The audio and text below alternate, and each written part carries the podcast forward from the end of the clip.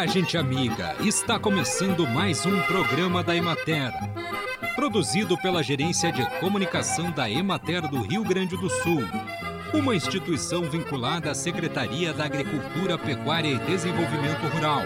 Com apresentação de Matheus de Oliveira e técnica de José Cabral. A doação de medula óssea é um procedimento realizado em centro cirúrgico, sob anestesia, leva em torno de 90 minutos e requer internação de 24 horas. A decisão sobre o método de doação é exclusiva dos médicos e será avaliada em cada caso. Além disso, a medula do doador recompõe-se em 15 dias. A medula óssea é um tecido líquido de aspecto gelatinoso encontrado no interior dos ossos, cujos componentes sanguíneos são importantíssimos para as funções normais do organismo humano. O abandono do hábito de fumar tem impacto na redução de todos os tipos de câncer. A leucemia, na maioria dos casos, é de origem desconhecida e, de forma geral, não tem como ser evitada. Manchas pretas em frutíferas podem ser o alerta de alguma doença na planta. Uma dessas doenças é a antracnose. Controle ervas daninhas que competem por água, nutrientes e luminosidade. É indicado capinar na área debaixo da copa e roçar entre linhas. Mas mantenha o solo com cobertura vegetal para não ocorrer erosão. Em caso de irrigação, deve ser feita sem excesso e evitando que folhas e frutos se molhem.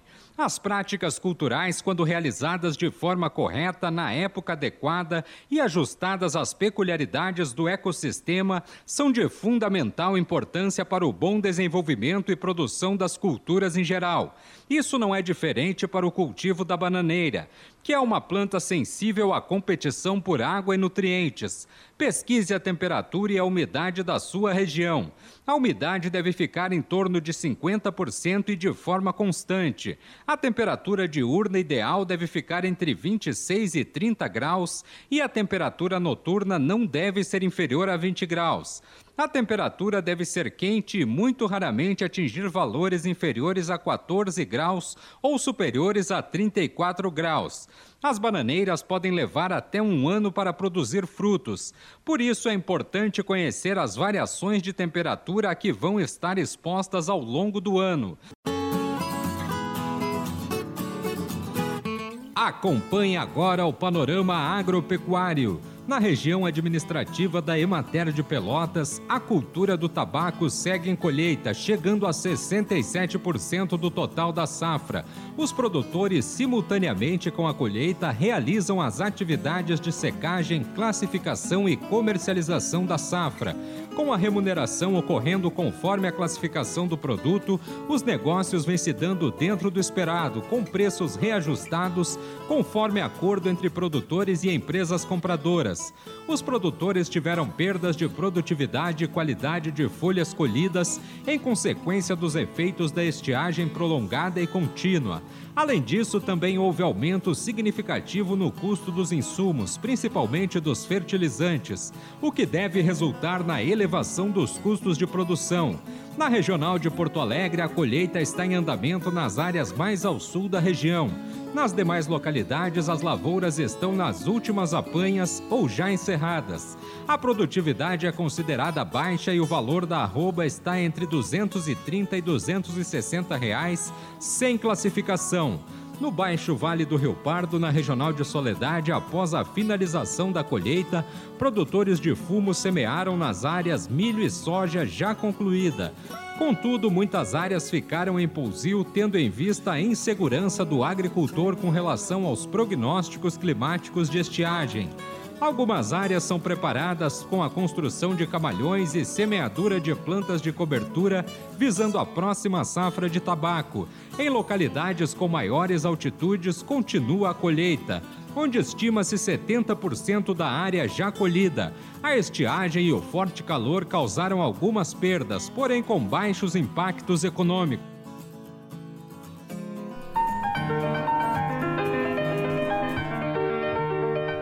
A Expo Direto Cotrijal acontece de 7 a 11 de março de 2022 em Não Me Toque. A expectativa é grande pela retomada da maior feira estadual do agronegócio e uma das maiores da América Latina, com seus mais de 260 mil visitantes. A Emater traz como tema central inovação e tecnologias de informação e comunicação no campo, visando a otimização do uso dos recursos, maior rentabilidade, automação do trabalho e sucessão familiar. A área da Emater dentro da feira está dividida em 16 espaços temáticos.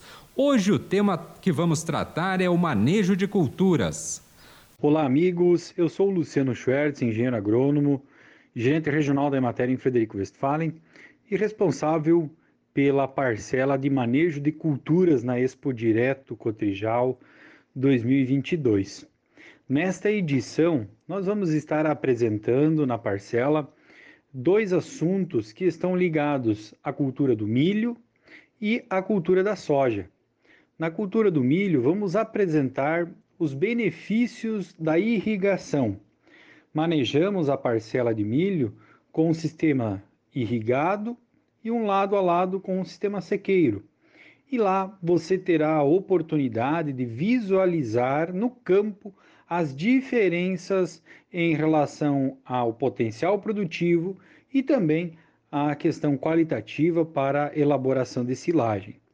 Com certeza, neste ano, os sistemas de irrigação que foram bem manejados e conduzidos vão apresentar e estão, como é o caso da nossa parcela, demonstrando um grande potencial produtivo, gerando mais renda para o produtor e, acima de tudo, garantindo a produção dentro das propriedades rurais do estado do Rio Grande do Sul.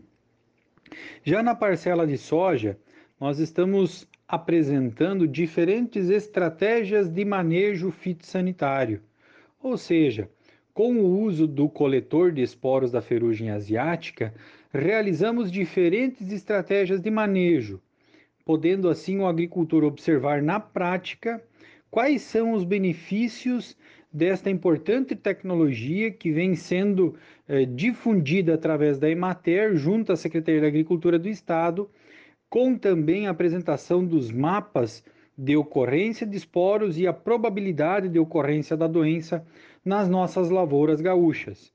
Então, o produtor vai poder observar um comparativo de parcelas onde o manejo foi realizado seguindo as leituras e os mapas de risco, parcelas que foram feitas aplicações preventivas e parcelas testemunha onde não ocorreram aplicações de fungicidas.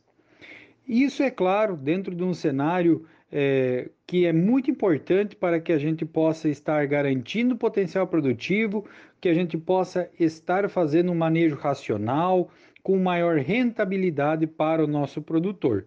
Por isso, nós deixamos o convite para que você venha conhecer o trabalho do manejo de culturas junto à Expo Direto Cotrijal 2022 no espaço da Imater. Um grande abraço e até lá! Conversamos com o extensionista Luciano Schwertz.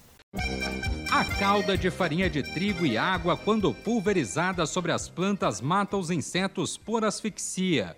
Com o passar do tempo, a calda seca ao sol, formando uma camada branca de pó que cobrirá os insetos e, pela ação do vento, esta película é gradativamente removida das folhas. Já os inseticidas alternativos, que são feitos a partir de extrato de pimenta, alho e sabão neutro, Uso de óleo vegetal de soja ou algodão para a cozinha misturado em água e sabão dissolvido ou detergente neutro, preparações caseiras de folhas e de sementes de nim. Existem também mariposas e borboletas que, durante a fase jovem, na forma de lagartas, se alimentam de folhas e podem perfurar talos, flores e frutos ainda jovens. O controle pode ser feito com inseticida biológico com ação exclusiva sobre lagartas.